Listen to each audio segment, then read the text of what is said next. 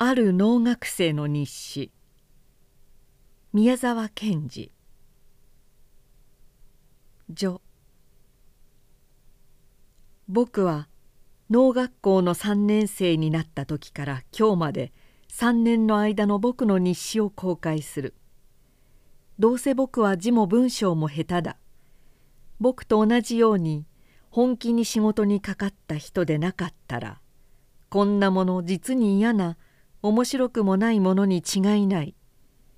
今僕が読み返してみてさえ実に育児なく野蛮なような気のするところがたくさんあるのだ。ちょうど小学校の特本の村のことを書いたところのように実に嘘らしくてわざとらしくて嫌なところがあるのだ。けれども僕のは本当だから仕方ない。僕らは空想でならどんなことでもすることができる。けれども本当の仕事はみんなこんなに地味なのだ。そしてその仕事を真面目にしているともう考えることも考えることもみんな地味な。そうだ。地味というよりは野暮ないわゆる田舎臭いものに変わってしまう。僕は悲願で言うのでない。けれども僕が父と二人でいろいろな仕事のことを言いながら働いているところを読んだら僕を軽蔑する人がきっとたくさんあるだろう。そんなやつを僕は叩きつけてやりたい。僕は人を軽蔑するかそうでなければ妬むことしかできないやつらは一番卑怯なものだと思う。僕のように働いている仲間よ。仲間よ。僕たちはこんな卑怯さを世界からなくしてしまおうではないか。1925 4月1日火曜日晴れ。今日から新しい一学期だ。けれども学校へ行ってもなんだか張り合いがなかった。1年生はまだ入らないし3年生はいない。いないのでない。もうこっちが3年生なのだがあの挨拶を待ってそっと横目で威張っている卑怯な上級生がいないのだ。そこでなんだか今まで頭をぶっつけた低い天井裏がなくなったような気もするけれどもまた支柱をみんな取ってしまった桜の木のような気もする。今日の実習にはそれをやった。去年の9月古い競馬場の周りから掘ってきて植えておいたのだ。今頃支柱を取るのはまだ早いだろうとみんな思った。なぜならこれからちょうど小さな根が出る頃なのに西風はまだまだ吹くから幹がてこになってそれを切るのだ。けれども菊池先生はみんな取らせた。花が咲くのに支柱があってはみっともないというのだけれども桜が咲くにはまだ一月もその夜もある。菊池先生は春になったのでただ面白くてあれを取ったのだと思う。その古い縄だの冬の間のゴミだの運動場の隅へ集めて燃やした。そこで他の実習の組の人たちは羨ましがった。午前中その実習をして放課になった。教科書がまだ来ないので明日もやっぱり実習だという。午後はみんなでテニスコートを直したりした。4月2日水曜日晴れ。今日は3年生は地質と土星の実習だった。斉藤先生が先に立って女学校の裏で鉱石層と第三期の泥岩の露出を見てそれからだんだん土星を調べながら小船渡の北上の岸へ行った。川へ出ている広い泥岩の露出で期待なギザギザのあるくるみの化石だの赤い高志小僧だのたくさん拾った。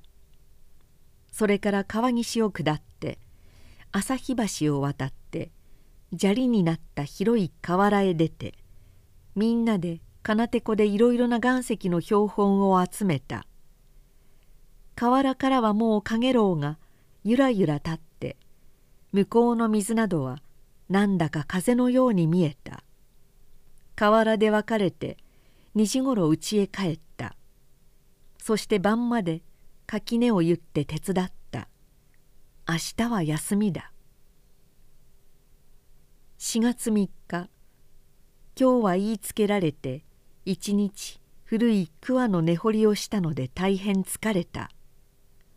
4月4日。上田君と高橋君は今日も学校へ来なかった。上田君は師範学校の試験を受けたそうだけれどもまだ入ったかどうかはわからない。なぜ農学校を2年もやってから師範学校なんかへ行くのだろう。高橋君は家で稼いでいてあとは学校へは行かないと言ったそうだ。高橋君のところは去年の干ばつが一番ひどかったそうだから今年は随分難儀するだろう。それへ比べたらうちなんかは半分でもいくらでも取れたのだからいい方だ。今年は肥料だのすっかり僕が考えてきっと去年の埋め合わせをつける。実習は苗代掘りだった。去年の秋小さな森にしていた土を崩すだけだったから何でもなかった。教科書が大抵来たそうだ。ただ測量と園芸が来ないとか言っていた。明日は日曜だけれどもなくならないうちに買いに行こう。僕は国語と修身は農事試験場へ行った工藤さんから譲られてあるから残りは9冊だけだ。4月5日日。南万丁目屋根替えの手伝いにやられた。なかなかひどかった。屋根の上に登っていたら南の方に学校が長々と横たわっているように見えた。僕はなんだか今日は一日あの学校の生徒でないような気がした。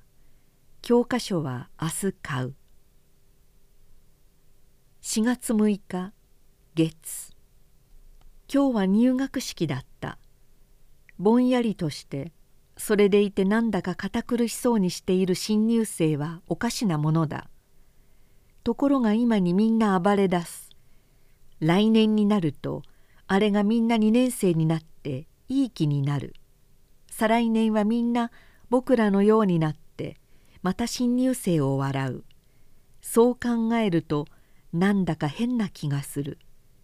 伊藤君と言って本屋へ教科書を9冊だけ取っておいてもらうように頼んでおいた。4月7日か。朝父から金をもらって教科書を買った。そして今日から授業だ。測量は確かに面白い。地図を見るのも面白い。全体ここらの田や畑で本当の単別になっているところがないと武田先生が言った。それだから仕事の予定も肥料の入れようも見当がつかないのだ。僕はもう少し習ったらうちの田をみんな一枚ずつ測って帳面に閉じておく。そして肥料だのすっかり考えてやる。きっと今年は去年の干ばつの埋め合わせとそれから僕の授業料ぐらいを取ってみせる。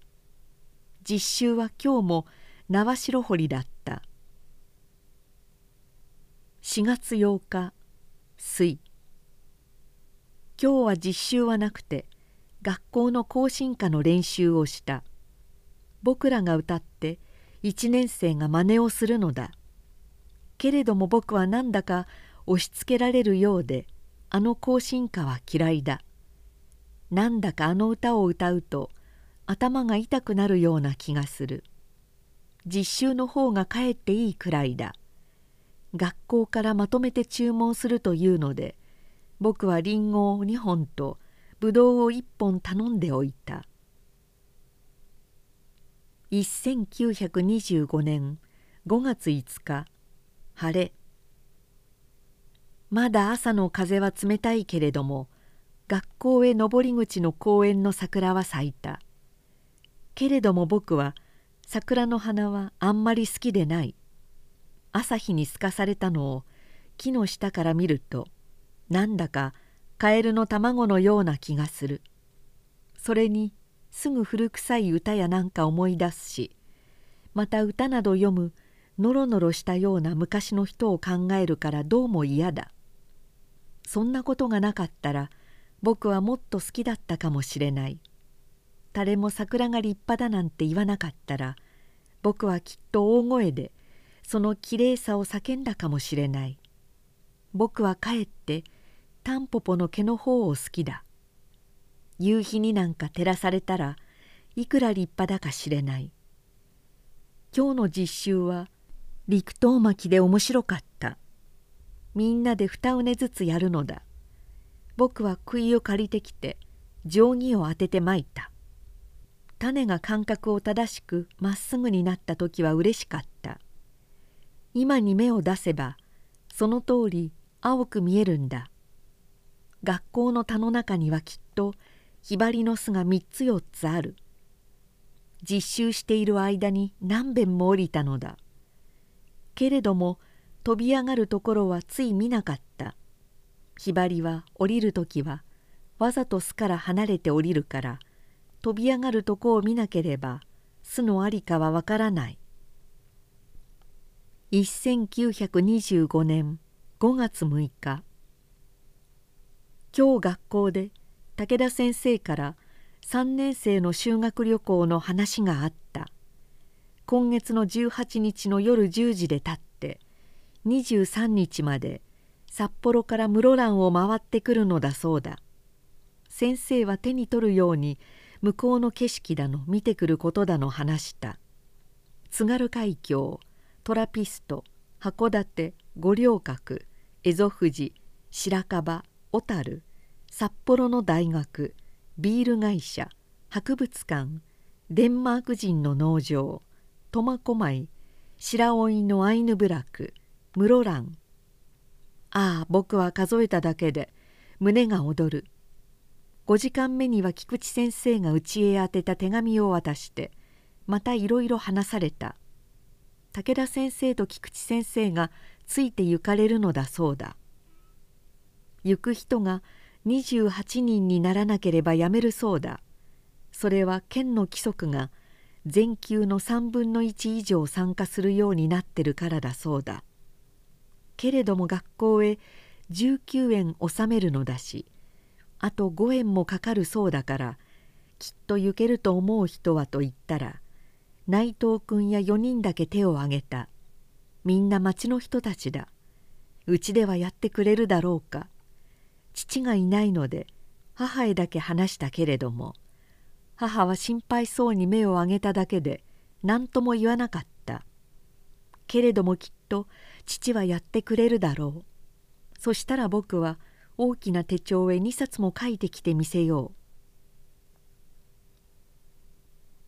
う。5月7日今朝父へ学校からの手紙を渡してそれからいろいろ先生の言ったことを話そうとした。すると父は手紙を読んでしまってあとはなぜか大変辺りに気兼ねした様子で僕が半分しか言わないうちにやめてしまった。そしてよく相談するからと言った。祖母や母に気兼ねをしているのかもしれない。5月8日行く人がだいぶあるようだ。けれどもうちでは誰も何とも言わない。だから僕はずいぶんつらい。5月9日。3時間目に菊池先生がまたいろいろ話された。行くと決まった人はみんな面白そうにして聞いていた。僕は頭が熱くて痛くなった。ああ北海道。雑能を下げてマントをぐるぐる巻いて肩にかけて津軽海峡をみんなと船で渡ったらどんなにうれしいだろう。5月10日今日もダメだ。5月11日日曜曇り。午前は母や祖母と一緒に田打ちをした。午後はうちの火葉柿を挟んだ。なんだか修学旅行の話が出てから家中変になってしまった。僕はもう行かなくてもいい。行かなくてもいいから学校ではあと授業の時間に行く人を調べたり旅行の話をしたりしなければいいのだ。北海道なんかなんだ。僕は今に働いて自分で金を儲けてどこへでも行くんだ。ブラジルへでも行ってみせる。5月12日今日また人数を調べた。28人に4人足りなかった。みんなは僕だの斎藤君だの行かないので旅行が不成立になると言ってしきりに責めた。武田先生までなんだか変な顔をして僕に行けと言う。僕は本当につらい。あさってまでにすっかり決まるのだ。夕方父が帰って炉端にいたから僕は思い切っ父にもう一度学校の事情を言った。すると父が母もまだ伊勢参りさえしないのだし祖母だって伊勢参り一遍とここらの観音巡り一遍しただけ。この十何年死ぬまでに善光寺へお参りしたいとそればかり言っているのだ。ことに去年からのここら全体の干ばつで今外へ遊んで歩くなんてことは隣やみんなへ悪くてどうもいけないということを言った。僕はいくら下を向いていても炉の中へ涙がこぼれて仕方なかった。それでもしばらく経ってから「そんなら僕はもう行かなくてもいいから」と言った。僕はみんなが修学旅行へ立つ間休みだと言って学校は欠席しようと思ったのだ。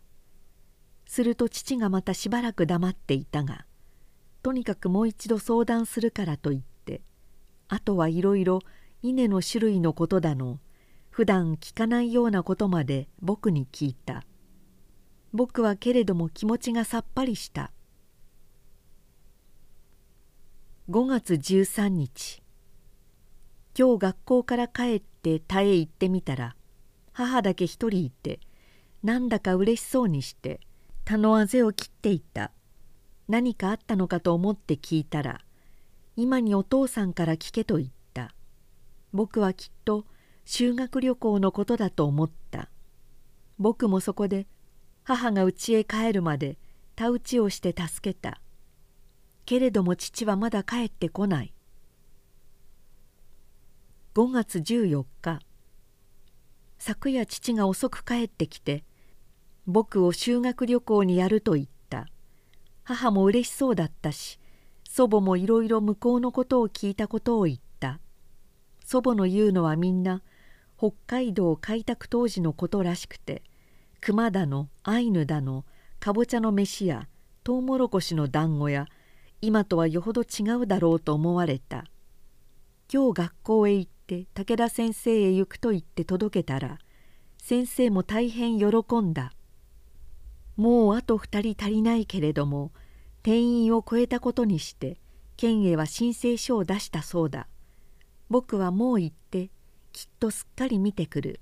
そしてみんなへ詳しく話すのだ。5月18日汽車は闇の中をどんどん北へ走ってゆく。盛岡の上の空がまだぼーっと明るく濁って見える。黒い藪だの松林だのぐんぐん窓を通ってゆく。北上山地の上のへりが時々かすかに見える。さあいよいよ僕らも岩手県を離れるのだ。うちではみんなもう寝ただろう。おばあさんは僕にお守りを貸してくれた。さようなら北上山地。北上川岩手県の夜の風。今武田先生が回ってみんなの席の具合や何かを見ていった。5月19日今汽車は青森県の海岸を走っている。海は針をたくさん並べたように光っているし木のいっぱい生えた三角な島もある。今見ているこの白い海が太平洋なのだ。その向こうにアメリカが本当にあるのだ。僕はなんだか変な気がする。海が岬で見えなくなった。松林だ。また見える。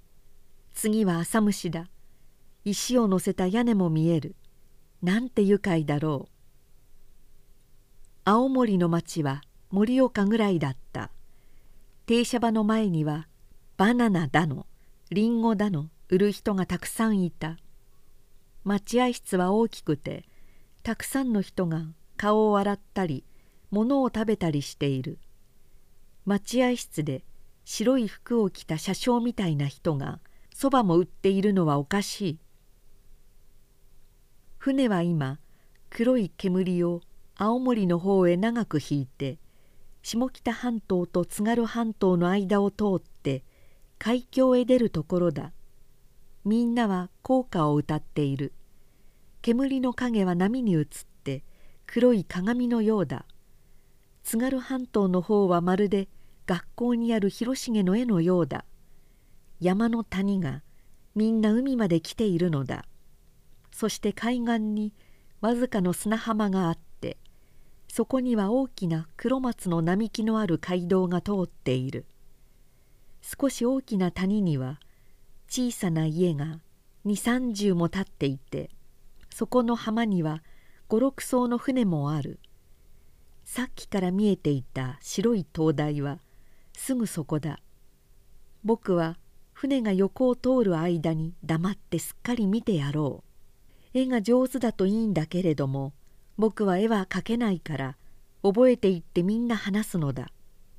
風は寒いけれどもいい天気だ。僕は少しも船に酔わない。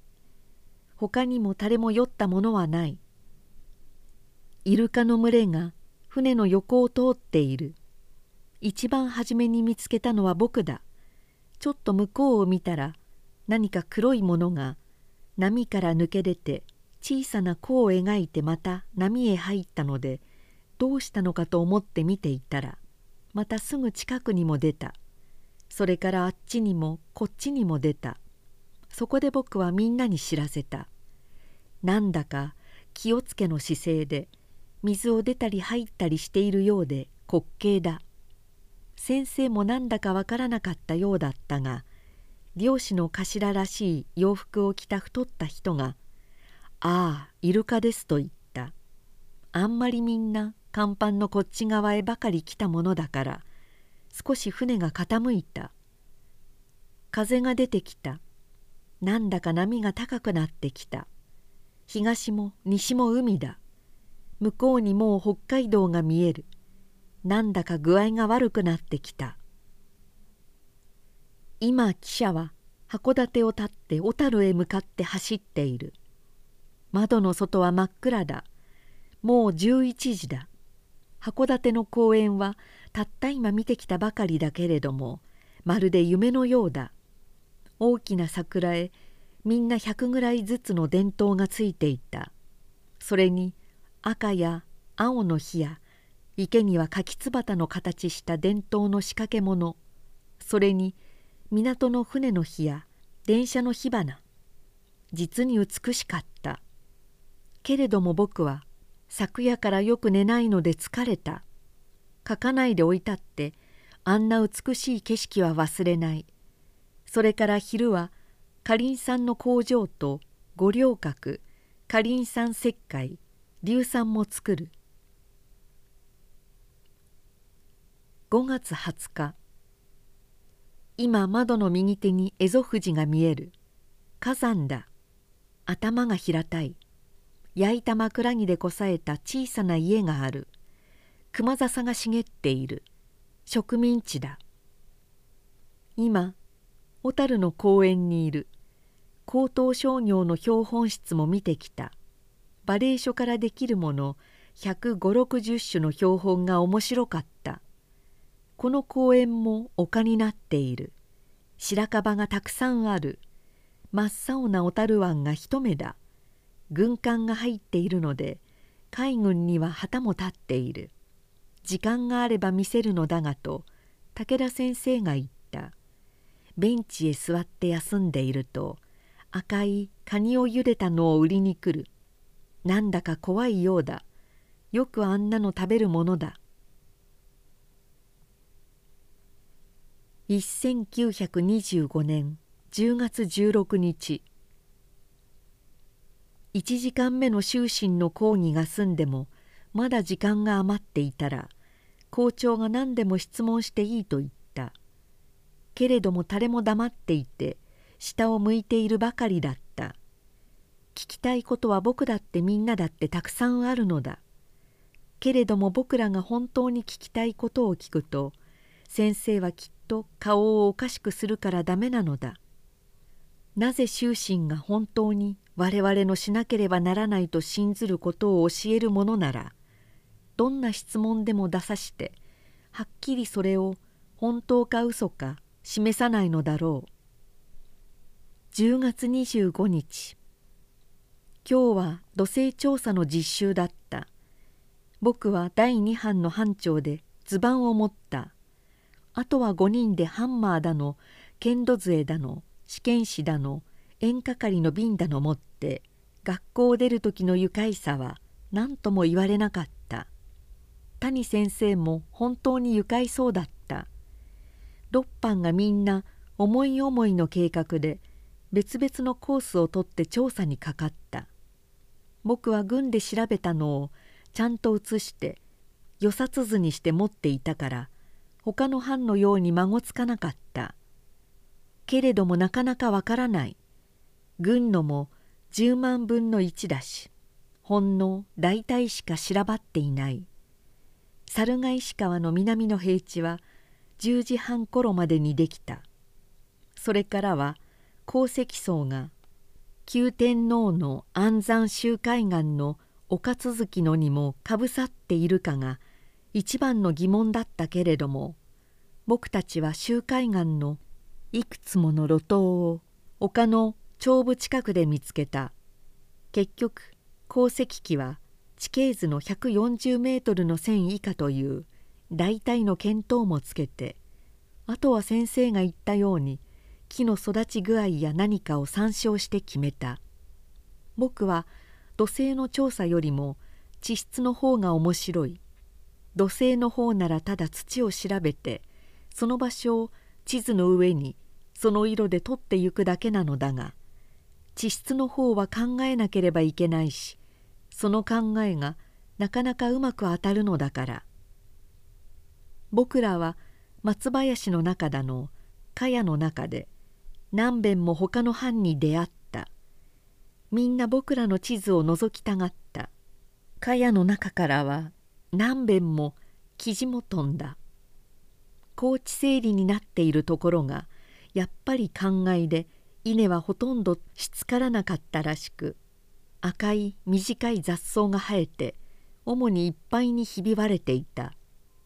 やっとしつかったところも少しも分結せず赤くなって実の入らない稲がそのまま刈り取られずに立っていた。高知整理の先に立った人はみんなのためにしたのだそうだけれども本当にひどいだろう。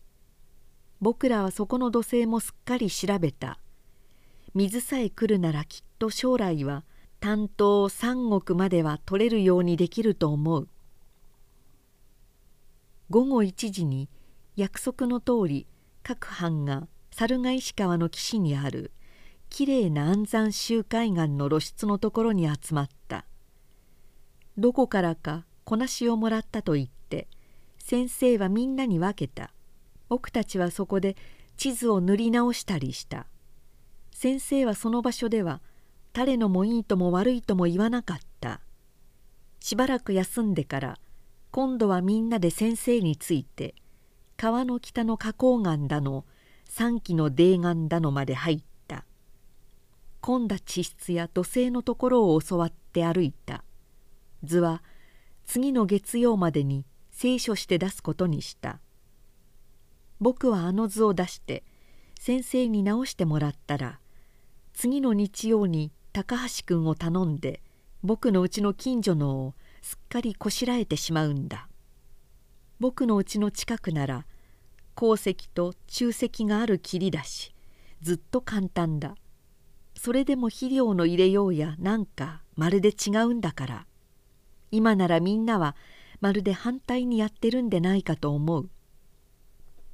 11月10日今日実習が済んでから農舎の前に立ってグラジオラスの球根の干してあるのを見ていたら武田先生も鶏小屋の消毒だか済んで硫黄化をズボンへいっぱいつけてこられた。そしてやっぱり球根を見ていられたがそこから大きなのを3つばかり取って僕にくれた。僕がもじもじしていると「これは新しい高い種類だよ。君にだけやるから来春植えてみたまえ」と言った。すると農場の方から花の係の内藤先生が来たら武田先生は大変慌ててポケットへしまっておきたまえと言った。僕は変な気がしたけれども仕方なくポケットへ入れた。すると武田先生は急いで農舎の中へ入って道具だかなんだか整理しだした。僕は嫌で仕方なかったので内藤先生が行ってからそっと球根をむしろの中へ返して急いで校舎へ入って実習服を着替えて家に帰った。1926年3月20日。円錐船をやった。うちのが住んでから奈良殿もやった。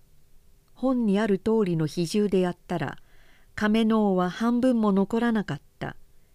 去年の考えは一番良かったところでもこんな具合だったのだ。けれども陸空132号の方は3割ぐらいしか浮く分がなかった。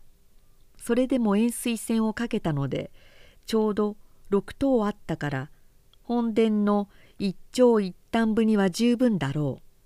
とにかく僕は今日半日で大丈夫50円の仕事はしたわけだ。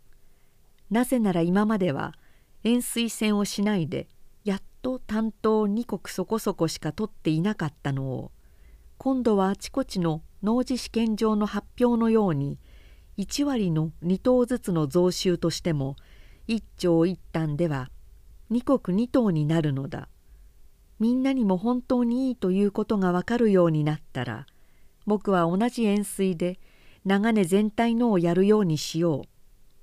一軒のうちで30円ずつ得してもこの部落全体では450円になる。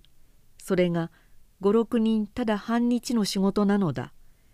円錐船をする間は父は細長くきれいに藁を通して編んだ俵に詰めて中へ詰めたあれは合理的だと思う湧き水がないのであの包みへつけた氷がまだ土手の影には浮いているからちょうど摂氏0度ぐらいだろう。12月に土手のひびを埋めてから水は6分目まで溜まっていた。今年こそきっといいのだ。あんなひどい干ばつが2年続いたことさえ今までの気象の統計にはなかったというくらいだもの。どんな偶然が集まったって今年まで続くなんてことはないはずだ。気候さえ当たり前だったら今年は僕はきっと今までの干ばつの損害を回復してみせる。そして来年からはもううちの経済も楽にするし長年全体まできっと生き生きした愉快なものにしてみせる。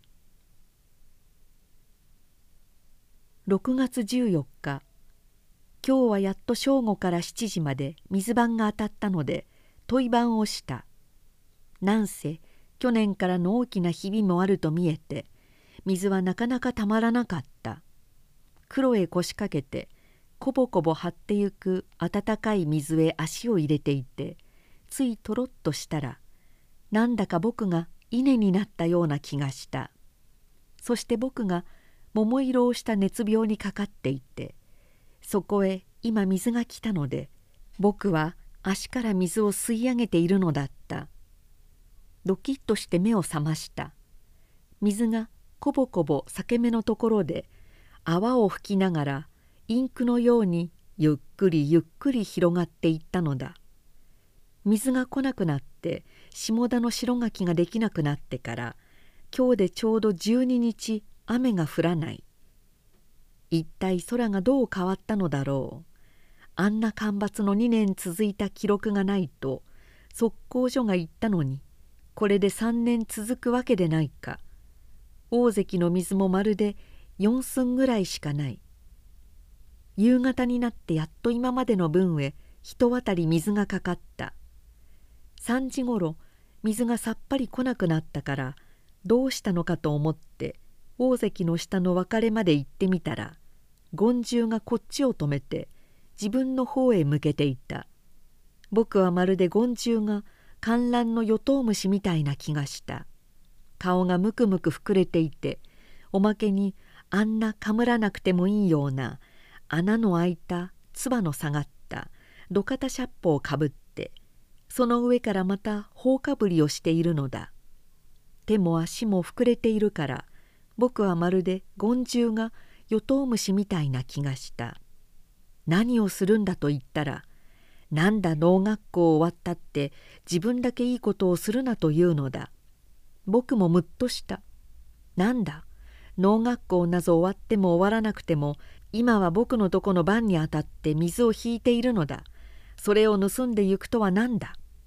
と言ったら学校へ入ったんで喋れるようになったもんなという。